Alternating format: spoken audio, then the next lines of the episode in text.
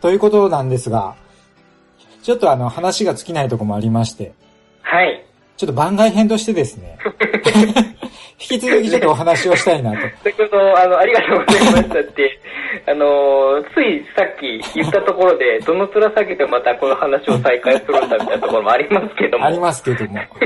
そこはまあ、あの、目をつぶっていただいて。はいはい。はいはいはい。で、館長、欲しいゲームがあるというようそうですね。あなお話を聞きまして。のここのところ、うんまあそんな、あの感じでアナログゲームづいてるわけなので、はいはい。必然的にそのアナログゲームの情報を、うん。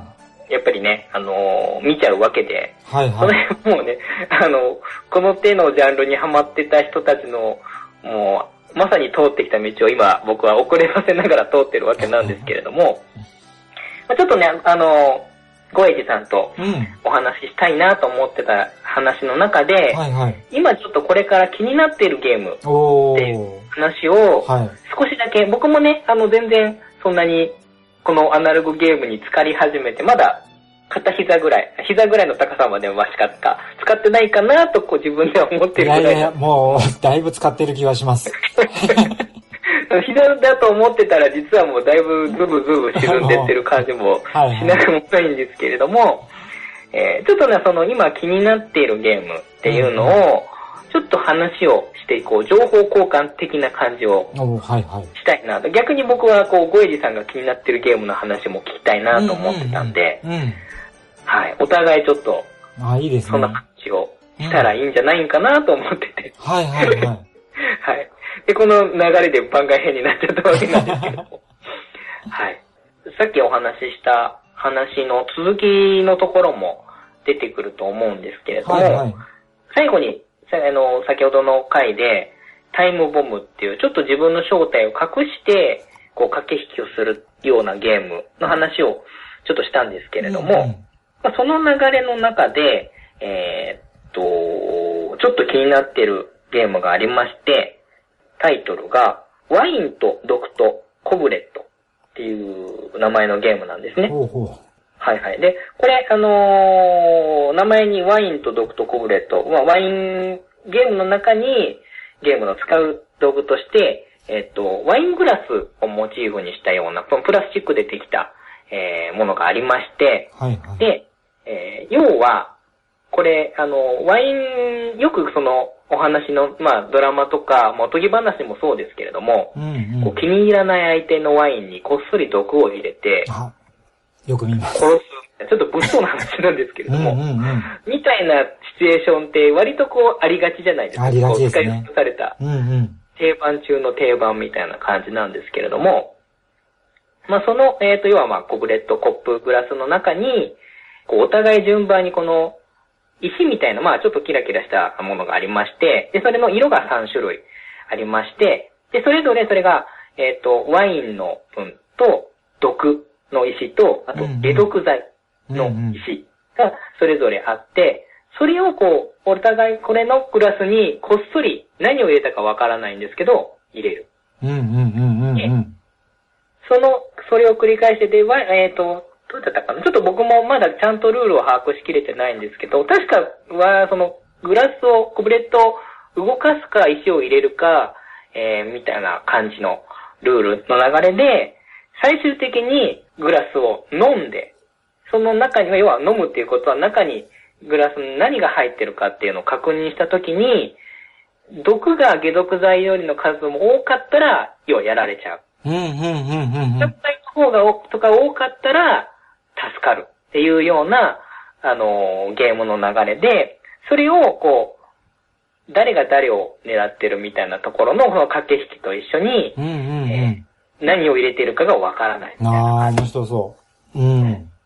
で、それを、えーまあ、これもだから正体を、誰を狙ってるかっていうのと、その何を入れたかっていうところのドキドキ感うんうんうんうんって。いうのがあって、で、えーまあそれが楽しそうだなと思ったんで、割とこの中に入っているものね、そのコップとか、えーワインと毒と解毒剤を石に見立ててみたいなところもおしゃれだなと思いまして、うーん。でやって、で、これの、えっ、と、人数がですね、結構ね、たくさんの人数までできるゲームで、うんうんうんある一定以上の人人数になってくると、ルールがちょっと変わるんですね。うん、うん、うん、うんって。いうのは、要はだからそのパーティーに参加した人が、まあ、お互いのこのグラスに毒を入れるかワインを注ぐかっていう駆け引きのゲームに、プラス、えー、要は貴族ですね。貴族のえー毒味役っていうワンクッションが一人入るんですね。はい、はい。うん、で、要はその毒味役が裏切り者かどうかっていう部分が、さらにそこに追加されてくる。ああ、なるほど。うん、うん。はいど、あの、ワインを飲むのが毒味役なんだけども、毒味役が本当に自分の味方かどうかっていうのは、貴族、雇い主の貴族もわかんないみたいなところの、よりこう、なんですかね、駆け引き、騙し合いみたいなところが、えー入ってきてて、うんちょっと題材としては物騒なんですけど、なんかね、この見た目のこのおしゃれな感じあと、いいですよね。ちょっと大人向けな。題材なんだけど、そんなにこの重さを感じない、このゲーム全体のデザインっていうのがうん、すごくいい具合に楽しそうだなということで、ちょっと気になっているゲームになります。はい、はい、ははいい。。やっぱこう、物があるっていうのって、アナログゲームの良さですよね。すごくこれ、あのーこのコブレットと石を入れていくっていう行為がすごく単純に楽しいうん、。うん、うん、うんで、最後にそれを答え合わせするっていうのがまたやっぱりね、うん。うん。あ、こんなに毒盛られてたみたいな感じの ところがすごく楽しい。ああ、いいですね。だなと思って、うんちょっと僕これ買いたいなと思ってるああ、ゲームいいですね。じゃあ次ちょっと僕の方なんですけどね。はい。僕なかなかこう欲しいけど、はい。未だに手に入ってないゲームがあって、はい。いや何回かあったんですよ、手に入る機会が。はい。ただその時、なぜかその時の僕は真面目に我慢しちゃおうなんて思っちゃって。最終的に買っちゃうのに。そうなんですよ。答えは分かってるはずなのに。はい。というのがですね、パースート・オブ・ハピネスというゲームで、はいはい。幸福の追求というはい。タイトルなんですよね。はい。で、これって何かというと、はい。人生ゲームなんですよ。うんうんうんうん。で、システムとしては、まあ、はいワーカープレイスメントっていう類のやつで、はいはいはい。あの、ボード上にある、こういうアクションができるよというところに自分のコマを置いて、はい。それでアクションの効果を得ていくっはい。ていうゲームなんですけど、はい。要は人生ゲームって、あの、タカラトミーが出て出してるやつあるじゃないですか。土定番の今、令和版になってるね。そうそうそうそう。あれの僕、あの、ファミコンだ版だったかな、スーパーファミコン版だったか、はい。めちゃくちゃ好きだったんですよ。で、いろんな職業に就いたりとか、ですね。で、その職業ごとに、こう、いろんなイベントがあるわけじゃないですかは。い。ありますあります。もうあれを想像するだけで、もうワクワクしてしょうがなかったんですよ。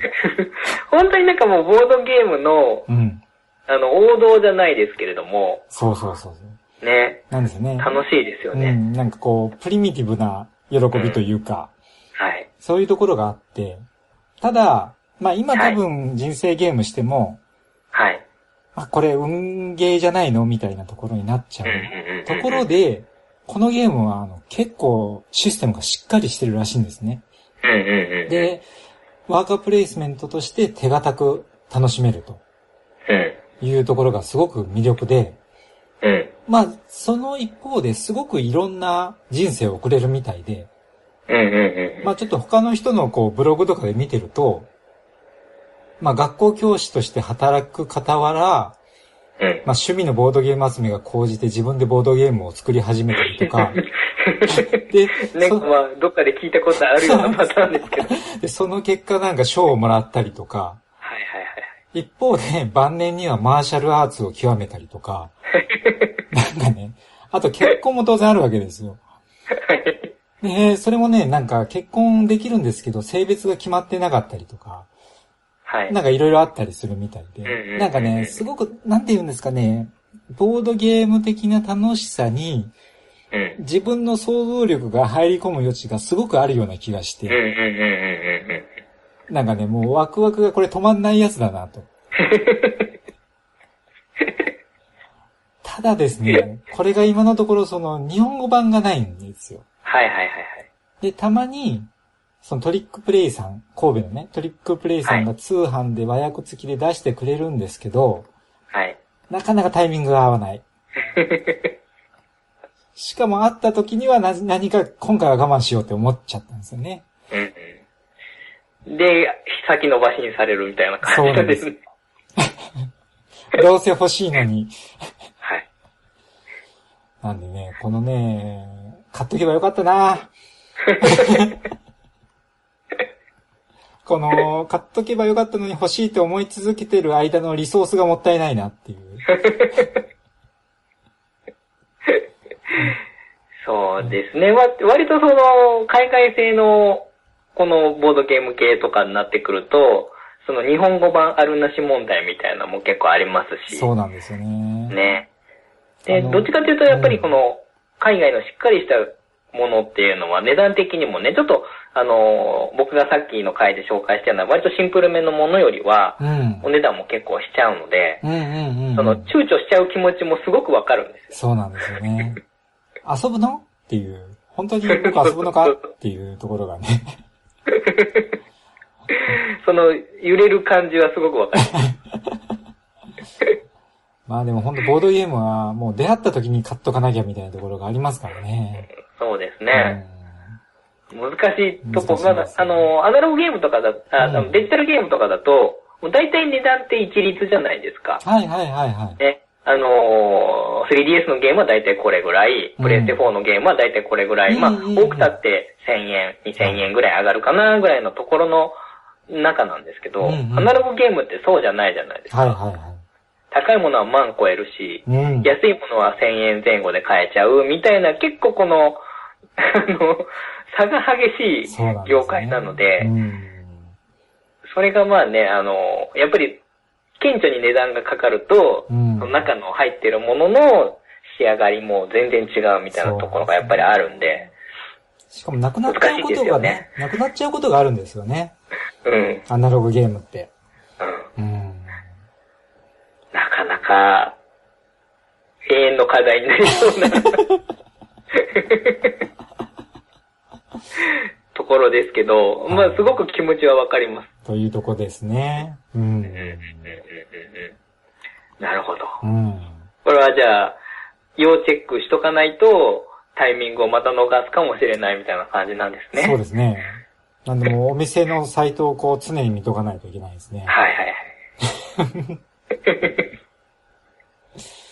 ちなみにこれ、お値段的には、どれぐらいの価格帯になるかな7、8千円ぐらいしたかなああ、まあまあ、まあまあ、うん。それなりにって感じですかね。そうなんですよね。ちょっと悩んじゃう値段なんですね。うんは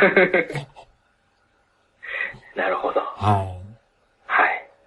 そっかそっか。じゃあ、あのー僕も、じゃあ、似たようなもの、海外版が出てて、みたいな。で、はいはいはいワーカープレイスメントのゲームでちょっと気になってるやつがありまして、はいはい。えっ、とですね、えーエバーデール、ああ、はいはいはい。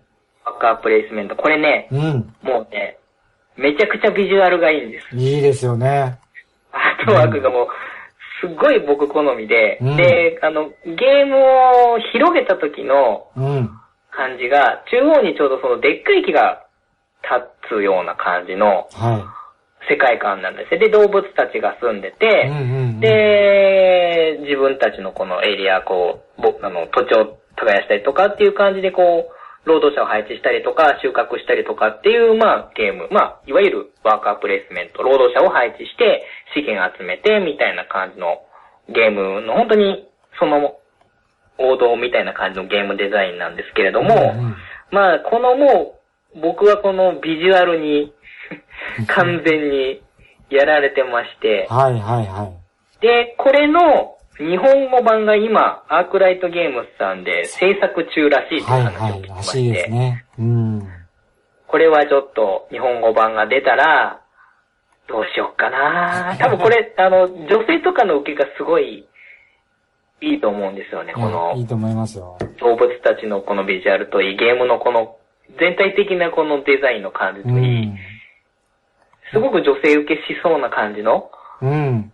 綺麗なえイラストでもそうですし、やっぱあのなんでー、ね、割と見た目に弱いと言いますか。木がいいですよね。うんなんで、うんちょっとゲーム的なものがどういう感じかっていうところよりは、本当に一目惚れしちゃった感じいや、これはわかります。ですね。これって、確かキックスターターが何かでスタートしたんじゃなかったかな。そうですねですよね。あの時、僕よっぽどキックしようかなと思って。まあ、待て待てと。カードに英語がいっぱい書いてるだろという。そうなんですよ。だからちょっとね、あのーこの手のゲームで、うーん、ちょっとな、やっぱ日本語版がいいなとはうん。思ってたら、なんか作ってるよ、みたいな情報が出たんで、うんうん。あ、これはちょっと待つかな、みたいな。これはもう僕はちょっと腕組みして待ってる感じなんですけども。いや、いいです。これはいいと思います。はい。うん、これぜひぜひあの、エバーテール気になった方は、あの、調べていただくと、うんすごくこの僕が言うビジュアルの美しさっていうのが、うん。見てもらうのが多分一番だと思うんですけれあの、ども。本当もう、あの、インパクトすごいですよね。うんううんうん。ん。で、やっぱりこういうものがあるというのが、ものがそこに存在してるっていうのがやっぱりアナログゲームのね。そうですね。すよねもうそこになんかその世界観がこう、ちっちゃいんですけれども、うんうんうん。ジオラマじゃないんですけど、まさにこの、なかなかね、でっかい木がこう、ボードゲームのど真ん中にこう立ってみたいなゲームもないので、いや、しかもこの木があるのが、どこまで意味がある、ゲーム的に意味があるのかわかんないですけど、わかんないです。ねえ。ただ、でも、なんか、なきゃきっとこれは成り立たない世界観なんだろうなと思って、納得できるぐらいのこの見栄えの良さなんですよ。世界観としてはなきゃいけないっていうところが、うんうんそうなんだろうなと思ってね。いや、わかります。うん。うん。僕あの、動物もので、はい。あの、まあ、これも前から欲しいなって思ってたやつなんですけど、はい。はい。マイスミスティクスっていうのがあるんですよね。ミニチュアが入っているタイプのゲームで、はい。これも協力ゲームなんですよ。はいはいはいで、これね、もうファン世界観はファンタジーなんですけどね、王が死んで、はい。はい。女王がその国を乗っ取ったと。はい。で、王子がそこから逃げ出すとはい。いうところからところから話が始まるんですけど、はいはいはいはい。その王子がですね、魔法でネズミにされてしまうんですよ。はい。で、ネズミになって、ドブ、地下水路、はい。みたいなところを進みながら物語を展開していく。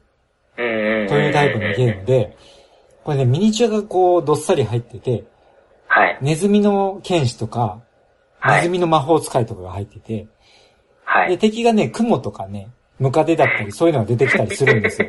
いいですね。いいでしょ？そういうね、なんかこう、ファンタジックな世界観で、かつ、はいネズミっていう、ネズミが鎧着てる感じの世界観が もうたまんないなと思って。しかもそのミニチュアがあるんで、はい。これもまさにそのも物が目の前にあるっていう、はい。うん、嬉しさというか、存在感みたいな、世界観、うん、そういうところがあってね、すごく面白そうだなーって昔から思ってます。いいですね、この、なんだろう、王が死んで逃げ出した王子とかって僕大好きな。あ、本当ですか？あと、王子が何かい異なるものに変身かさせられてしまうとかっていうシねチュエーションも大好きでう、んうんうんうんうんうん。ね。ねあのーすごい、その動物に変えられてしまう勇者とか、うんうんえうん。すごい大好きなんですよ。ああ、いいですよね。カエルとかね。そうです。な、なんかどっかであった気がしますもんあったね。ような気がします。しかも協力ゲームなんで、はい。うん、なんかすごく世界観を味わって楽しめるかなと思っうんて。うんうん。うん。いいですね。そうなんです。これもずっとね、欲しいものリストの上位に入り続けてるんですよね。で、これも日本語版がちゃんとあるので、はい。うん。で、その辺も安心ですね。そうそう、安心して遊べるなと。あとはもう買うだけ。ねはい。なるほど。うんそうですね。じゃあ、僕も同じ動物おーこのはいはで行くと、えっ、と、これはね、もう発売されてるやつで、い。うん。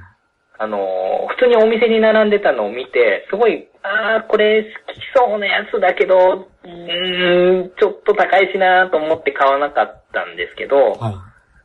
あの、たまたま、あの、先日、下のスーちゃんと一緒に、そのボードゲームが遊べるところに行った時に、それが置いてあって、うんうん。えーやらせてもらったら結構楽しかったんで、すごい、スーちゃんが、またスーちゃんが圧勝して、めちゃくちゃ上機嫌にこれ大好きだって言い張ってたんで、はい そのゲームがあるんですけれども、えっ、とね、確か名前がバニーキングダム。ああ、はいはいはいはい。うんはい。これはあのー要は陣取りゲームみたいな感じなんですけども、うん。うさぎの王国があって、で、まあ、あのーまあ、将棋盤みたいな感じでマスの目状に切られたところに、本当にあの、地図みたいな感じでね、森林があったり、岩、岩山があったり、城があったりとかっていうのがこうバーって並んでて、うんうん。で、縦軸と横軸で数字とアルファベットが振ってあって、で、えっ、と、これもドラフトが混じってるゲームなんですけれども、はい。えー要はだから、ラウンドが4ラウンドあって、それぞれえー最初に何枚かずつ決められた数の枚数の手札を配られて、で、2枚ずつ、えー取って、出して、隣に回してっていうのを繰り返していくやつなんですけどうも、んはいはい。これがまあ、あのーうさぎの、あー 先ほどネズミだったんで、うさぎの王国、だからみんな出てくるのがうさぎで、うんうんうん。で、えっ、と、そのまあ、要人取り合戦の中で、えー資源を集めたり、得点を稼いだりとかしてやっていくんですけども、うんうん。これがまあ、イラストが結構まあ、うさぎが、えーまあ、うさぎの王国なんで、うさぎがもうモチーフになってて、えーそのキャラクターが、あの、うさぎの商人みたいなやつとか、うさぎの剣闘士みたいなやつとか、うさぎなのになんか野蛮なキャラクターとかが出てきたり、はいはいはい。えーなんかその味のあるうさぎがこうメインとして暮らしている世界のが、あの、こうすごくイラストに、まあちょっとどっちかというと日本人好みよりは、あの海外、海外、元が多分海外のやつだから、はいはいはい。テスト的にはちょっと濃いんですけども、そのなんか、野蛮なウサギの感じ。筋肉ムキムキで、えでかい刀を持って、すごい人相の悪い、まあ、人相じゃない、ウサギ相の悪い剣闘士のやつとか、あとなんか、明らかに欲欲のつ、欲張りな感じのうん悪そうな顔のウサギとか、えーあとはなんか、ウサギの貴婦人みたいなやつとか、そういうウサギがいっぱい出てきて、はいはいはい。えーウサギ好きには、まあ、ウサギ好きっていうよりは、そういうこう、動物世界観的なゲームとしても楽しいですし、うんうんうん。まあ、まああの、僕の大好きな、あの、ドラフト要素っていうのと、割とね、難しいような感じもするんですけど、うんうんうん。やることは意外とシンプルで、説明してやってみたら、あの、8歳のスーちゃんも納得してやってたので、うんうんうん。そういったゲーム的なものも、すごくしっかりと作られているゲームで、なおかつこのウサギのコマとか、お城のコマとかも、ちゃんと、あの細かく作っちゃって、うんうん。それをこう配置していくだけでも楽しいみたいな感じの。はいはい。これはちょっとね、やってみて、えー、どんとこう背中を一気に押された感じの ゲームで、これもあの、僕も同じく購入したいゲームリストに入ってます。ああ。あ、でも、スーちゃんも遊べるんですね。これね、うん僕難しいと思ったんですけど、うんうん。そういうイメージがあります。全然遊べてました。なんか得得点計算だけはうんうん一緒にやってあげないと、結構細かい得点の計算方法になってくるんで、はいはいはい。あのー取れる資源と、えっ、と、建物のお城の規模だから、なんか塔が立ってて、その塔の、塔と資源の掛け算うんうんうん。みたいな感じ。プラス、あとはその、後で換算する特殊なカードみたいなのが、最終的に最後に生産される感じなんで、うんうん。あのーすごく、あの、計算だけちゃんと一緒にやれば、やること自体は、あの、圧勝してたんで、うちの。まあ、そう、そうですね。うんうん。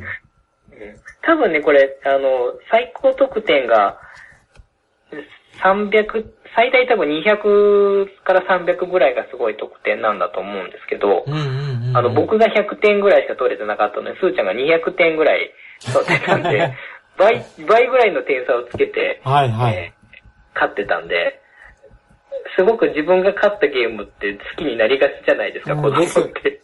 わかります。うん。あの、次もまたこれ来て、ここに来てやるって言い張ってたんで、はい。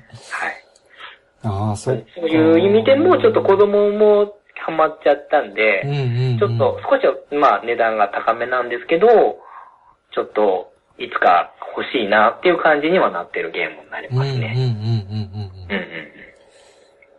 うん。いいですね。いや、あの、本当ボードゲームカフェとかもやばいですよね。うん。やばいです。ああいうとこで遊んで、楽しいって思っちゃうと、やばいです。やばいです。結構ね、だから、あの、普通自分がちょっと難しいんじゃないかとかって思ってやらない、うんうん、でうん。購入リストから外しちゃうようなゲームとかも、うん。子供ってこう、パッと目についちゃうと、これ何とかってすんごい楽な感じで、これやりたい、これやりたいとかって言うんですよ。はいはいはいはい。で、まあ、もちろん、ちょっと合わないゲームとかも多いんですけど、うんうん。割とね、そこのお店の人は、あそれ楽しいよっていう風な感じで、ちょっと内心、これ難しいんじゃねえのとかと思ったんですけど、うんうんうん。意外とこうお店の人も一緒にやってくれて、説明してもらいながら、まあもちろんね、一番最初なんで、僕も横について、これはこのカードがいいんじゃないみたいなアドバイスをしてたら、あれよあれよと点数を伸ばしていってたんで、意外とこの、また今までと違った形でやってみたら楽しかったっていうルートが今後増えそうかなとちょっと思ってるんですけど、うんうんうんうんうんうんうんやばいですね。やばいですね。僕もあ、あの、ボードゲームカフェに嫁と行って、はい。嫁が欲しいって言って買ったゲームっていくつかありますもんね。うんうんうん。ね。まあやっぱり、やったことないゲームって頭の中で予想はするんですけど、うんうん。やった、やって楽しかったゲームってもう本当に、スッていっちゃうんで、ねあの、歯止めが効かなくなっちゃうから、やばいなと思ってるんですけども。うん。そうですえ。ね、そんな感じで。ちょっと今実際にやってみて楽しかったゲームっていうことで言うと、この、まあ、同じ動物つながりで、バニーキングダムはちょっといいですね。いいなって思ってます。あ僕もあの、実際遊んだことあるゲームで、はい。うーん、ずっと欲しいなと思ってるのがあって、はい。それはあの、友達に遊んでもら、遊ばせてもらったんですけど、はい。テーベの東はいはいはないしな。なんか聞いたことあるかもしれない。っていうゲームがあって、はい。ちょっと今検索してみてもらっていいですか？はい。ああ、え、本当にエジプトな感じのイラストが、そうなんですよ。ミックスがこうバーンとあって、で、僕この、あー、うんはいはいはい。このなんか、なんていうんですか、小地図と言えばいいんですかね。フル地図と言えばいいんですかね。ね。あの、ヨーロッパのはい。ちょっと古めの地図。そうですね、うん本当にヨーロッパ、イタリアとかがあって、で、エジプトまでのうんうん、うん。あったりの感じの地図がありますね。そうなんです。で、はいこのゲームはですね、まあ、みんな考古学者になるわけですよ。はいはいはい。まあ、いわばインディ・ージョーンズですよね。はいはいはい。で、いろんな都市を移動して、はい。で、そこでですね、まあ、知識の習得、はいまあ、。そこで勉強したり研究したり、はいい。ろいろするわけですよ。で、まあ、はいはい。その中で、あの、要は時間をかけて、はいまあね、ここで何時間勉強するみたいなことをして、どんどん研究していくわけです。で、それ研究した上で、今度は発掘をするようになるんですね。はいはいはいはで、い。まあ、研究すればするほど多く発掘できるようになるんですけど、はい。じゃあこれ発掘どうするんですかというと、あの、巾着袋にはい。お宝タイルと外れタイルが入ってて、はい。そこから引くんですよ。あ、なるほど。はいはいはいはいはい。あ、ありますね、写真今見たら。で、あー、当たったツタンカーメンのマスク入ってたみたいな。あ あ、じゃあ、必ずしも、あの、当たるか当たらないかのところは、運も絡んでくるみたいな感じですね。うん。なんで、はいはいはいまあ、より多く勉強して、はい。多く引くのか。うんうんうん。で、これ一方で、引くじゃないですか。で、はい。当たりのお宝があるじゃないですか。はいで、。それは自分の手元に置くんですよ。はい。で、外れたタイルは、はい。また巾着袋の中に戻しちゃうんですね。あじゃあどんどんこう、当たり引ける確率が低くなっていく。って感じですね。なんで、要はゆっくり研究してると、はい。どんどん他の人に荒らされちゃうというか、はいはいはいはいはいはいはい。その辺のちょっとこう、いつ行くのみたいな感じもあって、うんうんうんうんうん。でやっぱりねもう話しましたけど、なんと言っても、巾着から引くっていう、もうそれだけで楽しいですよね。またこの巾着袋もう、ん。なんかちょっと色あせた感じと言いますか。そうなんですよ。それぞれこうなんかイラストが、この遺跡の感じのイラストが書いてあって、うんうんうんうん。ちょっと色味的にこう麻袋的な感じの色味がそうなんですよね。て、うん。うん。まあこれあの、もう2007年のゲームなんで、はい。もうだいぶ古い時期のゲームなんですけど、うんううん。ん、やっぱ本当あのーワクワクするところをよく捉えてるなというところがあって、まあ、さっきから、まあ前の話の中でも何度か出てきたその運の要素ですよね。それとハプニング性というか、うん、こんなに勉強したのに全然取れないじゃないか、みたいな楽しさもあって、いいです。なんかこの、僕地味めなこの、なんですかね、うんあの、ちょっと歴史的な感じの地味めな題材みたいなの大好きなんで、うんうんうんこのまあ、フルフル地図もそうですけど、この感じの、うん。うんうんうん。はい。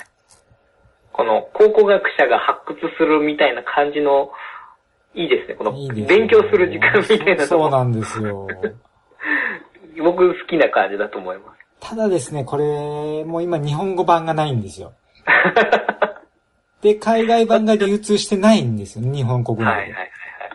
なんで、結構前ですもんね。そうなんですよ。海外のアマゾンで買えば、うん。アメリカアマゾンかドイツアマゾンかにはあった気がするんですけど。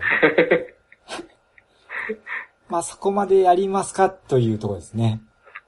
うんそうですね。割とまあ、運要素も強めですもんね。うん、そうなんですよね。うんうんうんなんで本当まあ、だから、うん。結構この好み分かれて、運の要素がなるべく少ない方がいいっていう人ももちろんいますし、あ、そうです、そうです。うんある程度あった方が楽しいじゃんっていう人もいるんうん、で、うん。うん。あのこの辺、そうなね、んですね。僕結構好きなゲームの、はい。うーん、種類っていうのは、うん。あの、初めて遊んだ人でも、うん。まあ2、3割は勝てる余地があるというか、そうですね。うん。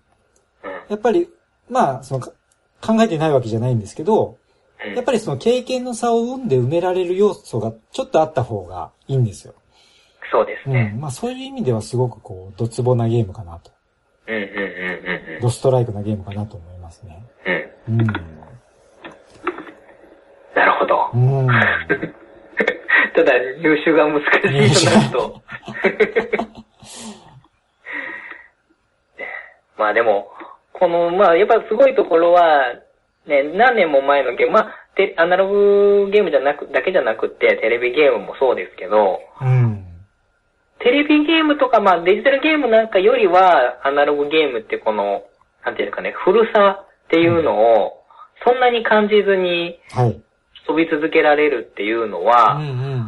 実感としては比較してあるなとは思ってて、あそうですね。うんそうそう。これ、いつのやつのゲームだろうとかって調べると、意外とこう、先ほどのゾンビキッズとかもそうですけど、昔のやつをリメイクしていたりとかっていうのもあったりとか、うんうんうんうん。あとはまた、第何番みたいな感じでね、ちょっとずつこう、ルールを少し今風にアレンジしてって、アップデートされててっていうものあそうも。あの、その班を重ねるごとに、ルールがこう、ブラッシュアップされてって、よりこう、遊びやすくなってたりとかっていうのもあるんで、うんうんうんうんうん。そういうのはなんか、アナログゲームならではだなと。ああ、そうですよね。うんうんうん。うんうんうんうん。なるほど。ね いいですね、この、ビジ、やっぱりパッケージのビジュアルがすごいわかりやすい感じのえ。。そうなんですよね。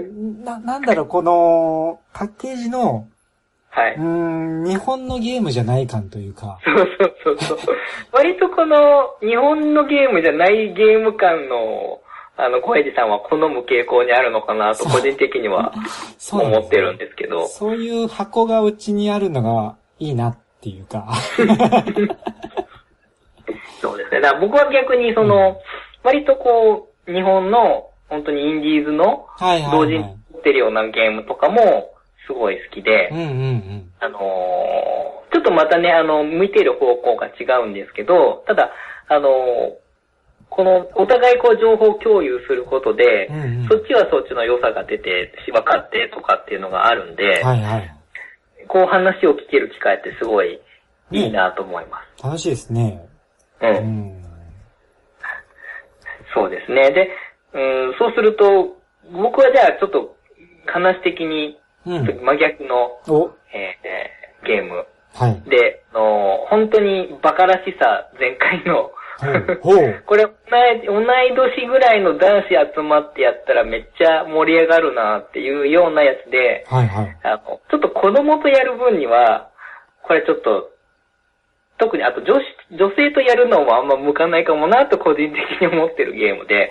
ちょっと欲しいのは、うん。えっ、とね、ソクラテスラっていう、あはいはいはい。あのーこれね、理想としては、うんこのポッドキャスト配信してるような同じ世代の、えー配信者さんが集まってやったらすごい楽しいだろうなっていうような感じの。イメージなんですけど、もうこれも、あのー設定とし、設定がちだなと思ってるのが、うん今これ、えっと、世界中の偉人。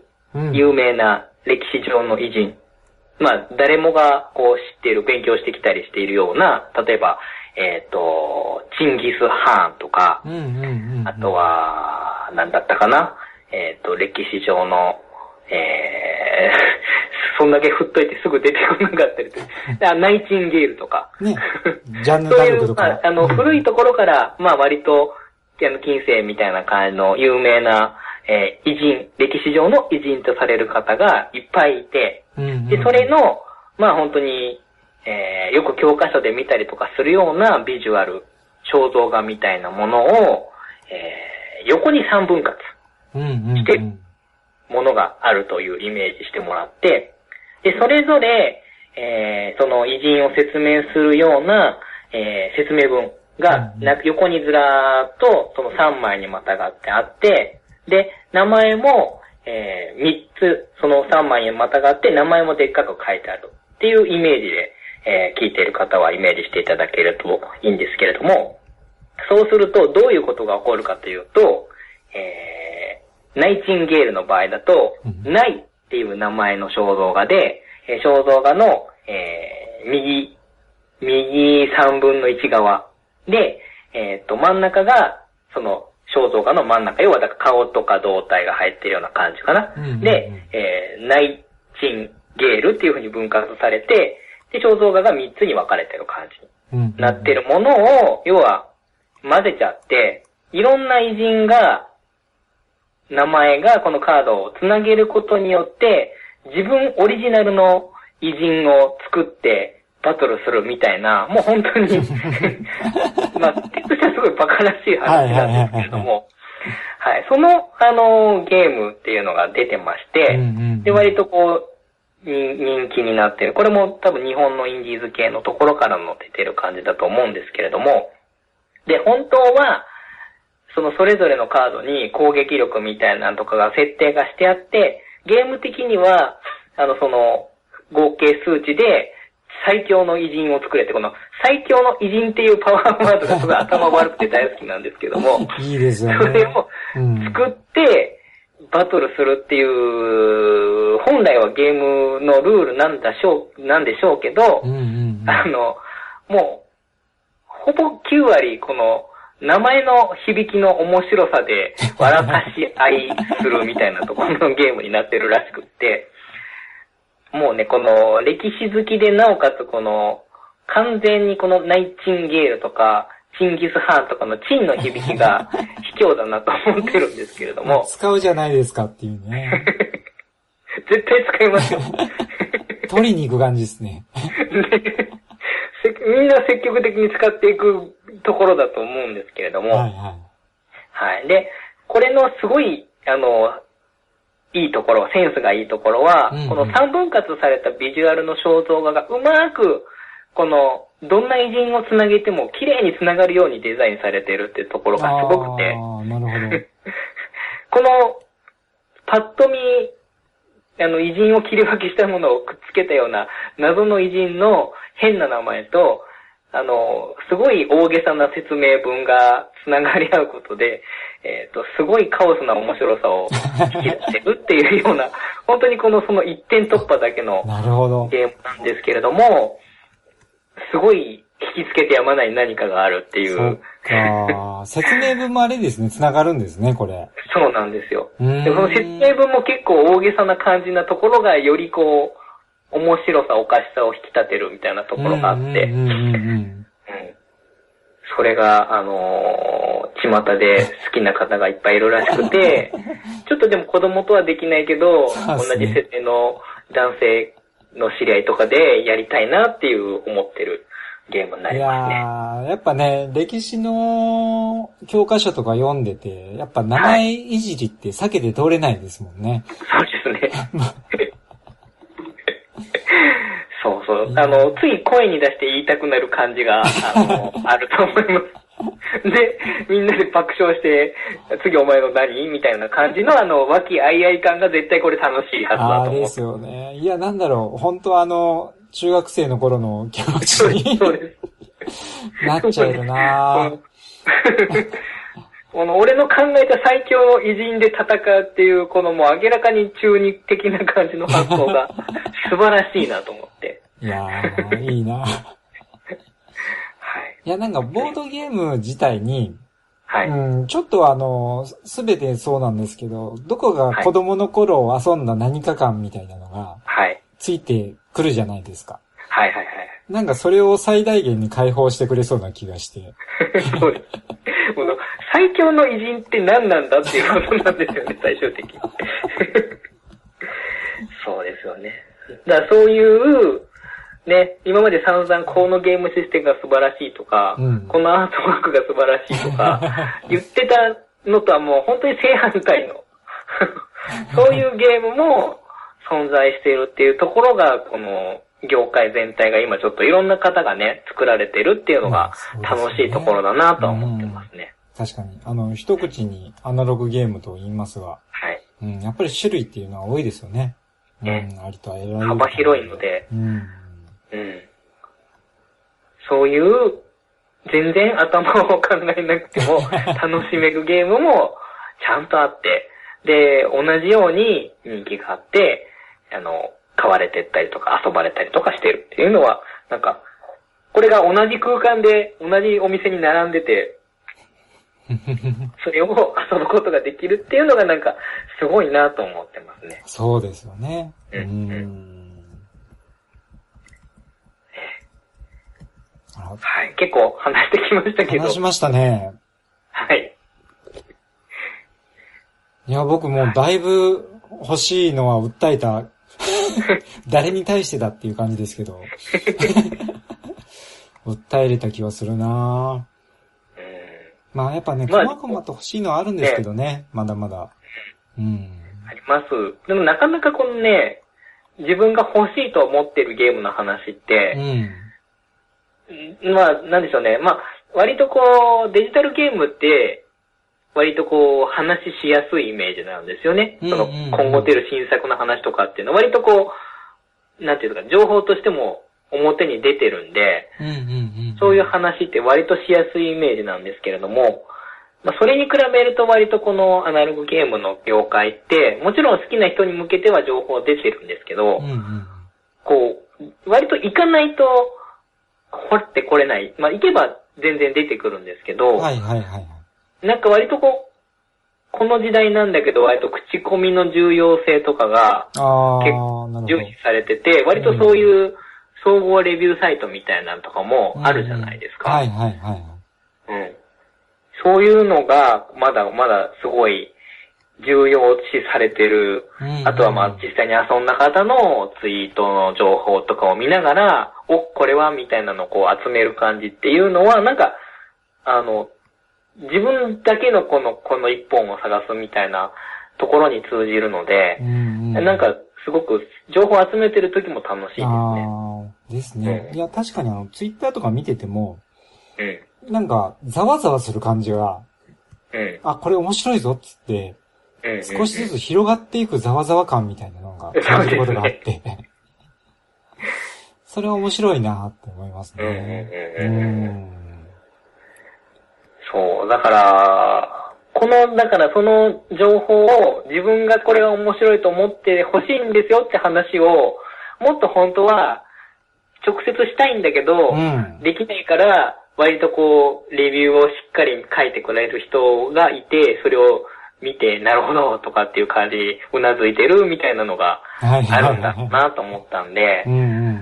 まあ今回、この時間取ってもらって、ちょっと気になってる、欲しいなと思ってるゲームの話っていうのが、ぜひぜひちょっと、ね、うん あの、ちゃんと話するのは今日が初めてのはずのごえじさんと、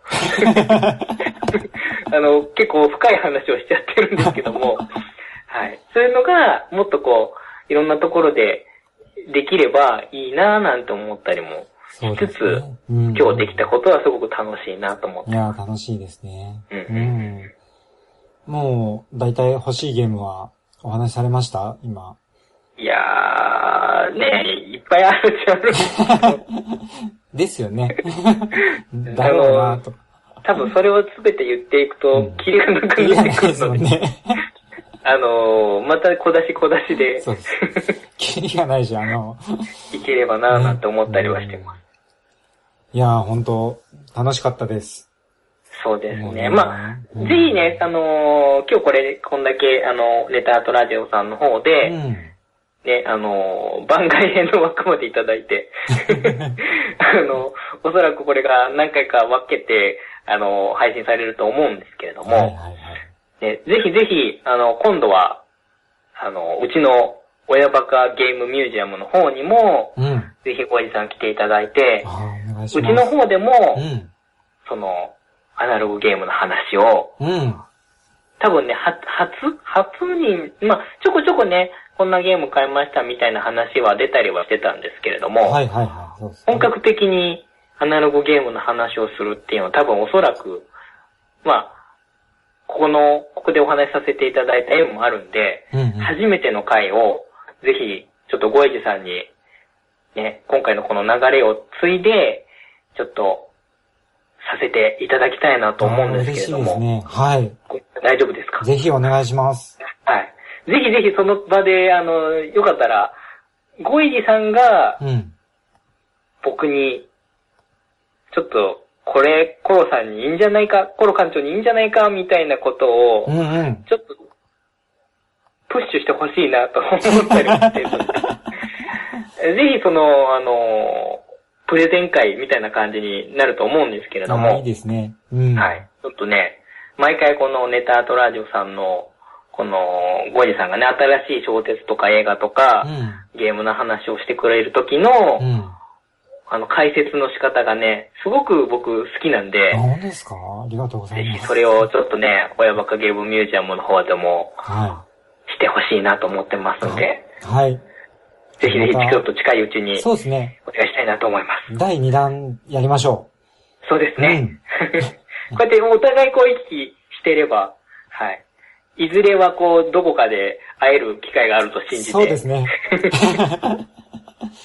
ぜぜひぜひちょっとお互いの番組で、うんうんえー声をね、聞かせていただけるようになりたいなと思ってますので、ははいい。そちらもぜひよろしくお願いお願します。いします。はいじ。ゃあ、ちょっと、今度こそ、はい。最後ではい。終わりになると思います。次はいわはか、りませんよ。こ次は親バカゲームミュージアムではい。ぜひ、お願いしたいと思いますんで。はい。はいあの、ごいさんに来てもらってう、ん。行きたいなとやりましょう。思います。はい。じゃあすいません、今日は、長い間、ありがとうございました。